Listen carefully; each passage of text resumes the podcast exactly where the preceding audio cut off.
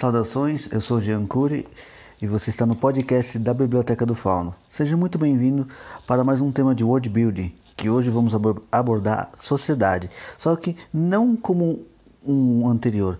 Esse eu vou explicar de A a Z como que a gente pode usar os elementos de uma sociedade para sua história ficar ainda mais agregada a uma certa superfície que a pessoa consiga absorver cada detalhe. Vamos nessa? Vamos começar pela parte da hierarquia lá de baixo. Vamos falar sobre as párias. Como todos nós sabemos, ou até mesmo a própria história em si diz, a párea é nada mais do que um membro da sociedade escorraçado, chutado lá para para a valeta ou como a gente diz para o buraco do, do, esquecimento. E nisso as párias são diversos tipos de denominações. Podem ser designados como mendigos, bastardos, enfermos, aleijados, ou até pessoas com problemas que nós da sociedade hoje em dia sabemos assim entender, não que a maioria entenda, mas pelo menos assim, a pessoa deve se sentir grata quando você vê alguém que você antigamente via com uma indiferença na sua infância, quando você amadurece, você vê que aquela pessoa não tem nada de diferente, ela somente tem uma diferença mínima da sua convicção do que você acha que é normal ou diferente. Mas sem delongas sobre o socialismo e comportamento do ser humano, vamos agora só partir sobre as párias. Quando você utiliza um mendigo, você vai pensar, é aquele cara esfarrapado, fedorento, que é uma pessoa que ninguém vai dar valor. Mas você já parou para pensar que aquele mendigo que você pode de, detalhar somente aquele mendigo na sua história, ele pode ter sido um herói esquecido, um rei, ou até mesmo o antigo governante que passou por alguma situação e agora é somente mais um dos da escória. Como dizem, é a vida que segue e é aquela coisa, você planta o que colhe. Mas em outras partes também, o mendigo pode ser também uma parte de um tipo de reflexo da sociedade. Toda vez que você descreve esse tipo de personagem, incremente esse tipo de detalhes. Mas nunca se esqueça, todo detalhe ele tem que ser uma coisa vaga para que o leitor capta isso conforme a leitura vai fluindo. E outra parte agora que vai ser descrita são os bastardos. Como o próprio nome diz, pode ter sido um filho de um governante, um filho de, de um nobre de um governante, ou até mesmo filho de alguém importante que vá ser o seu protagonista. Como dizem, nem todo herói precisa ser nascido de um berço de ouro ou possa ser um personagem que aprenda conforme o tempo a ter humildade. Ele já pode viver mais do que na humildade. Ele pode viver logo na sarjeta. E da sarjeta ele vai para o luxo.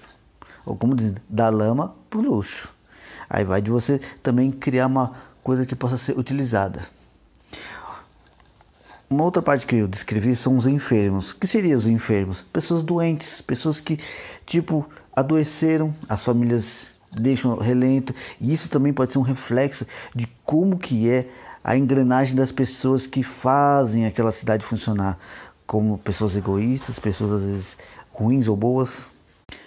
E algo que eu já estava esquecendo, que também os enfermos na Idade Média também eram considerados pessoas que nascessem cegas ou com alguma parte de um membro ou até mesmo debilitação de locomoção e, tipo, até mesmo pessoas que tivessem problemas, assim, de. qualquer que seja psicológico ou até mesmo que a própria medicina da época não teria como ajudar qualquer outro tipo de pessoas com, com problemas assim que hoje a medicina possa, também era considerado um enfermo. Então imagine é, o tanto de familiar com medo da repúdia da sociedade deve ter jogado fora seus próprios filhos, sabendo que eles nasceram assim com um pouquinho de dificuldade no seu nascimento e não querem agregar isso para sua própria família para dizer que eles são pessoas amaldiçoadas, entre aspas. Né? É como diz, um tempo, uma sociedade. Cada sociedade tem sua história a ser contada. E nisso também, como eu descrevi antes, agora vamos falar sobre os, os aleijados. Os aleijados, nada mais que menos, são pessoas que perderam parte do seu corpo por alguma situação, seja por apostas, seja somente soldados que agora não servem mais e são descartados, como também até mesmo pessoas que passam por maus tratos do próprio governador que por algum motivo descobre alguma coisa dele e em si ficam lá jogados como um bonequinho quebrado. Então, nisso use a sua criatividade. Em outros detalhes também, você pode colocar até mesmo é, etnias de distintas como um elfo, um anão ou até mesmo outro tipo de raça que você crie, que seja também jogada para esse tipo de dessa valeta da escória.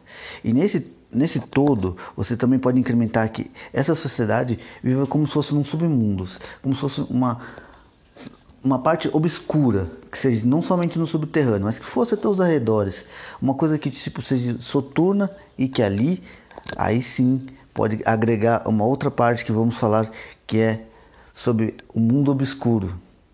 Então, se você gostou, deixe seu like, o seu coração, não importa a forma que você possa agregar. Deixe um comentário, compartilhe se gostar. Continue sempre vendo as novidades no podcast da Biblioteca do Fauno. Eu sou Jean Cury e muito obrigado por ter me ouvido até agora.